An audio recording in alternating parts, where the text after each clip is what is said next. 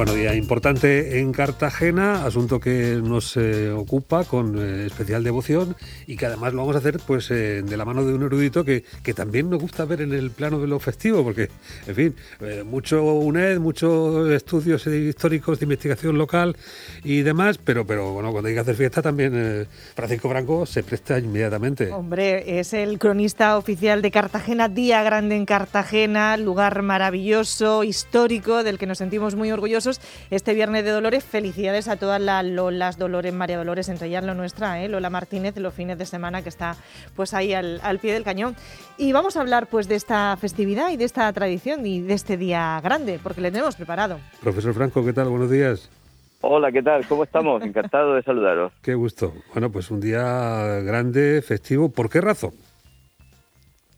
Bueno, el Viernes de Dolores siempre ha sido un día importante en la cristiandad. Lo que pasa es que, bueno, que hace unos años, a partir del Concilio Vaticano II, pues se refundieron las distintas advocaciones que había la Virgen de los Dolores y entonces se puede decir que la que se celebra normalmente en otros sitios es en septiembre.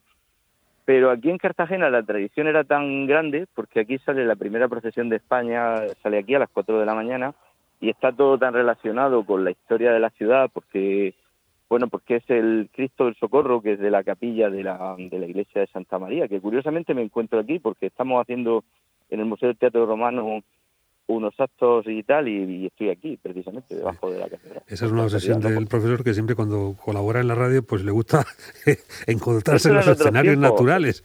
Para... Estos fueron otros tiempos gloriosos. Eso era una, una gracia que la hacía yo siempre contigo, porque con Jacinto no lo he hecho después, solamente te lo hacía a ti que me iba a los sitios, pero había sido una casualidad. La verdad es que me formaliza mucho, ¿eh? Desde que pues estoy fuera de tu, de tu redil me he formalizado. ¿Verdad? Ha vuelto usted a la buena vida. Podríamos decir también que lo teníamos preparado. Claro. un tiempo tranquilo, pero bueno. Pero ha vuelto otra vez. Hay, hay, hay pasiones y amores que siempre, que siempre vuelven. Eh, ¿cómo, se, ¿Cómo se vive hoy este día grande en, en Cartagena? Bueno, a mí me sorprendió mucho cuando yo empecé, yo siempre había a Islas Menores, pero cuando empecé a salir con Loli, con, con mi mujer, pues me sorprendió muchísimo porque yo no venía nada puesto de Murcia y la verdad es que me sorprendió la gente lo engalanada que, que iba. Se celebra muy mucho y se celebra además desde la, desde la madrugada. Ser político hoy es, es un día normalmente complicado porque empieza la procesión a las 4 de la mañana, es una procesión glamurosísima porque sale bueno, es que es, el, es el Cristo del Socorro, es una devoción que hay desde el siglo XVII, quiero decir, antes de la Cartagena que se puede decir que se ha conocido, es decir, la Cartagena de las murallas y todo eso, y al centro, que era el Castillo de la Concepción, ahí al lado de la catedral y tal, salía por ahí, por esas calles, precisamente salía por una calle que se llamaba de la Grada, cuando cuando no se sabía que estaba el Teatro Romano ahí, pero sin embargo era una pista muy interesante, ¿no? La calle de la, de la Grada, y salía por ahí, Ahora no sale por ahí, ahora sale por la calle de la Concepción, baja por el otro lado, porque ya desde que sacan en el Teatro Romano no puede salir. Entonces empieza ahí y luego después esa procesión del Cristo del Socorro, que luego se recuperó en los años 60 otra vez, porque ha sido una zona que ha estado muy castigada, primero por la desamortización y el abandono de la catedral, y luego después la guerra, los bombardeos por parte de los de, Franco por un lado, y luego el saqueo y el destrozo de las imágenes por otro, pues han, han dejado aquello malamente. De los años 60 se recupera aquello y entonces una procesión que está muy bien y luego hay otra tradición, por eso digo, si eres político sale la procesión y luego después participan en una cosa que sale a media mañana que se llama la onza de oro, que es algo que viene de muy antiguo y es que los miembros de la corporación se, se desplazan desde las casas consistoriales, ahora ayuntamiento, hasta en procesión sales para la misa y la entrega de la onza de oro que representa la contribución que el ayuntamiento hace a las procesiones, ¿no? Eso está muy bien, salen con los maceros, bueno, en es algo muy tal. Y entonces empieza la misa, que esa misa tenía mucha tradición porque, una cosa muy curiosa, porque una prostituta del molinete muy conocida, Caridad la Negra, pues fue la que protegió la imagen de la Virgen en la, en la guerra, y entonces ahí se le venera ese día y dicen que mientras vivió Caridad, no empezaba la misa hasta que hasta que llegaba el ramo de flores y llegaba ella. Imaginaros todo el, todo el cortejo, porque allí pueden haber 60, 70 sacerdotes en la época después de la guerra, esperando que llegara la una prostituta, ¿no? Entonces es una ciudad con unos ritmos muy curiosos en ese sentido, ¿no? Y muchas fiestas. Luego por la tarde la ofrenda floral, que son muy levantinos, eso se da toda la comunidad murciana y luego también en Valencia y tal, la ofrenda floral. Y luego por las tardes las procesiones que hay, unas procesiones menores, que son, pues recuerdo la del Cristo de Medina Celi, que está muy relacionado con la, con la Politécnica, sale gente del rector y sale gente de la institución. Y luego, sobre todo, es una fiesta muy popular porque está el ritual de que la gente está entrando todo el día a la Virgen de la Caridad a ver a la Virgen, ¿no? Y está sonando y se está cantando la salve pues todo el día prácticamente. Es decir, es un día mágico, eh, muy descafeinado hoy en día por la situación esta tan triste que estamos viviendo, pero, pero bueno, la gente no se ha resignado y se siguen haciendo cosas por aquí, el espíritu de la Semana Santa, los carteles y todo, pues de alguna, de alguna manera sigue estando, ¿no? Bueno, y además en una ciudad pues tan viva, tan eh, presente en el eh, momento actual como en el pasado, con esas continuas eh, reintegraciones de patrimonio que suponen nuevos hallazgos, nuevas también posiblemente reinterpretaciones de la historia, ¿no? Este, este asunto que la muralla púnica pues ha también sacado a la luz. ustedes ahí, desde luego, la historia es, un, es una actividad de futuro. Hombre, claro, date, date cuenta, bueno, lo, dicen de la trimilenaria, se dice la trimilenaria, pero claro, los, los estudios que hacen los, que saben, la gente que hace de, minas, que estudian las prospecciones mineras y tal, están hablando de 5.000 años.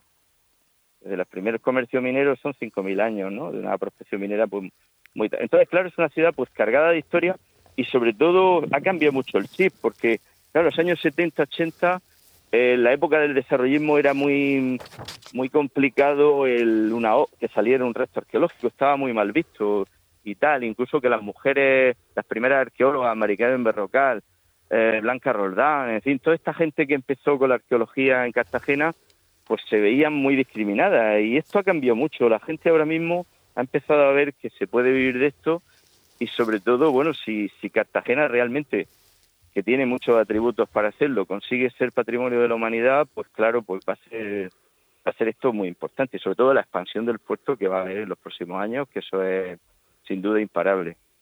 Ese lugar estratégico en el Mediterráneo y que sitúa bueno, pues a, Cartagena con la importancia que siempre ha tenido a lo largo de la historia.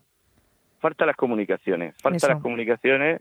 El tema del AVE, eso ha sido un error. El, el no haber activado eso con el bypass, haberlo metido directamente en la Cartagena, porque, porque claro, la costa necesita una reactivación y Cartagena pues puede ser un enclave turístico que dé mucho, dé muchísimo trabajo a toda la comarca. O sea que el tema del ferrocarril es muy, muy importante y, en fin, y sobre todo que pase esto que tenemos encima, ¿no? Que, que siempre ha golpeado la epidemia mucho por aquí, por esta zona. Entonces, pues, pues es fundamental que esto pase y bueno, y el tema de las comunicaciones.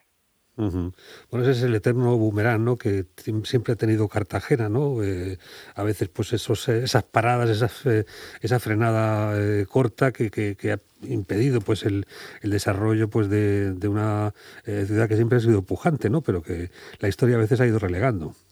Hay una cosa que todos los cartageneros dicen y no es porque sea tardía como hoy, sino que lo que tendría que, que vivirse recuperar el espíritu de Semana Santa para todos los días, ¿no? Porque es que antes cuando existía tranvía, tuve la foto antigua y el casco histórico es, era muy activo a toda hora, había mucha gente, habían tres teatros funcionando, pleno rendimiento. Entonces, toda esa vida que hay en el casco histórico mm, se tiene que recuperar y yo creo que ahí hay una cosa muy importante que es la recuperación del entorno del barrio universitario y del anfiteatro, ¿no? La recuperación del anfiteatro puede ser mm, clave para que se reactive un poquito por un lado lo arqueológico y que se haga una compatibilidad pues aceptable con el tema del, urbanismo que la gente tiene que seguir viviendo en el, casco histórico, no puede ser aquello un museo. Ah, bueno, a eso ayudará sin, duda pues ese salto de la sociedad provinciana a la cosmopolita que ahora pues se vive cada vez que llega uno de estos transatlánticos, ¿no? Sí, claro, todo esto pues el tema de los cruceros pues también le han dado le han dado una vida y bueno, pues Cartagena ha sabido siempre vender mucho la su Semana Santa porque, bueno, igual que pasa en la Unión con lo del tema del cante de las minas, ¿no? Es seguramente la señal de identidad más, más importante y bueno, es lo que digo, que hay que hay que trasladar ese espíritu, esa esa bueno, ese irse, venir toda la gente de los barrios de alrededor al centro, todo ese espíritu es lo que lo que hay que recuperar, ¿no? Y lo que hay que proyectar en todo el año. Y en este, en este viernes de, Dolores, eh, allí también en, Cartagena, eh, sería bueno pues también un, un, buen momento pues para invitar a, los ciudadanos a, que conozcan la ciudad, no solamente hoy, sino durante el fin de semana, con las medidas, con los protocolos, con todo pues eh, puesto en, en, marcha. Y, no sé, háganos usted, por ejemplo, de, de guía, un recorrido por Cartagena en este viernes de Dolores para disfrutar la ciudad histórica, gastronómicamente? ¿Por dónde empezamos? Bueno, yo creo que hay que dejar el coche, lo primero. Dejarlo en el puerto. Dejarlo en el puerto. Irte a ver los héroes de Cavite, hacerte la foto. Irte al submarino, al Museo Naval, un momento hacerte la foto allí.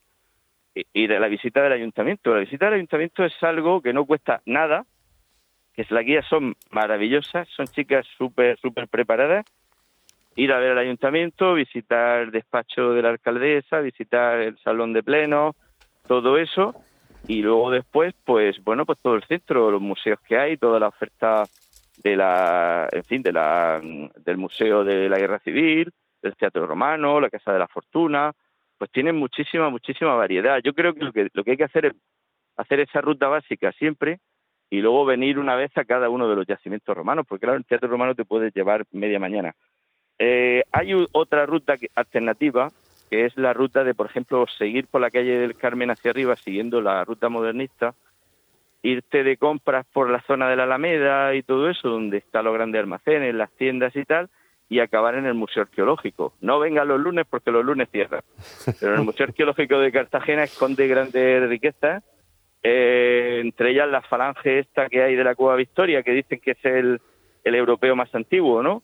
Y entonces el Museo Arqueológico pues es un sitio no tan visitado, un sitio donde puedes tranquilamente pues ver muchas muchas cosas, ¿no? Eso sin salir de Cartagena, pero claro, hay, hay que visitar muchas cosas, por ejemplo, las canteras romanas.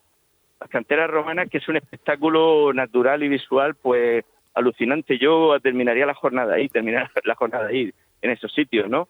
Y no olvidarnos de las diputaciones, la visita a las zonas rurales, por ejemplo, Pozo Estrecho, o La Palma, eh, bueno, sin meternos en el Mar Menor y el Cabo de Palo y toda esa cuestión, que eso yo creo que es otro otro mundo, ¿no? Pero Cartagena ofrece muchas muchas posibilidades y bueno, la ciudad tiene cuatro cronistas y estamos a, a vuestra disposición a hacer a diseñar esa ruta, aunque sea virtuales y trazando cositas, visitando cada día un museo o lo que sea. Ah. Nos tenéis a los cronistas para lo que necesitéis. Qué grande, qué grande. Lo que, lo que salta a la vista es que con ese apasionamiento con el que se expone, se expresa Francisco José Franco, el profesor de la UNED y eh, también cronista, además de participar directamente de esa fundación de centros de estudios históricos y, e investigaciones locales, que todo ese valor eh, patrimonial eh, se ve reforzado con esa forma de ser, con esas características que la tradición ha ido fraguando y que ahora son motivo de verdadero orgullo. Antes quizá podía estar denostado, ¿no? Podía decir, ah, esto es demasiado local, esto es como muy perete. No, esto es el valor fundamental que distingue a Cartagena, ¿no? Cartagena es una ciudad como todas las ciudades mediterráneas, que es miscelánea, que es multiforme, es difícil ponerle un nombre. Tú le podrías dar un nombre a Barcelona, como es la gente de Barcelona. Hay un poco de todo, ¿no? Hay un poco de todo. Eh, bueno, hay un casco antiguo con unas características y una idiosincrasia. Si te vas a los barrios de los alrededores, Cantera, Santana, donde vive buena parte de la gente, pues ahí se encuentra la Cartagena más joven, la gente de 30, 40 años, empresarios dinámicos y tal. Y ahora mismo lo que está súper de moda y en la pandemia más es vivir en las diputaciones, ¿no? Bueno, hay una zona muy, muy desconocida que algún día tenemos que visitar en Onda Regional de Espacico, que es la Cartagena de Poniente. La Cartagena donde va en el mes de agosto, que eso me sorprendió a mí cuando estuve en la zona de Perín y la, y la torre de Nicolás Pérez, que me invitaron a, dar un pregón allí. Yo, chico, iba de verano riguroso y pasé frío en agosto, ¿eh? en la zona de Cartagena, con que no te lo creas, hace frío y nieva de vez en cuando por ahí arriba, ¿sabes? Habrá que visitarla. 10 kilómetros de aquí. Habrá que visitarla, pero son muchas cosas. 5.000 años da para mucho. Francisco Franco, muchas gracias, un saludo. Encantado, nos vemos. Buen día.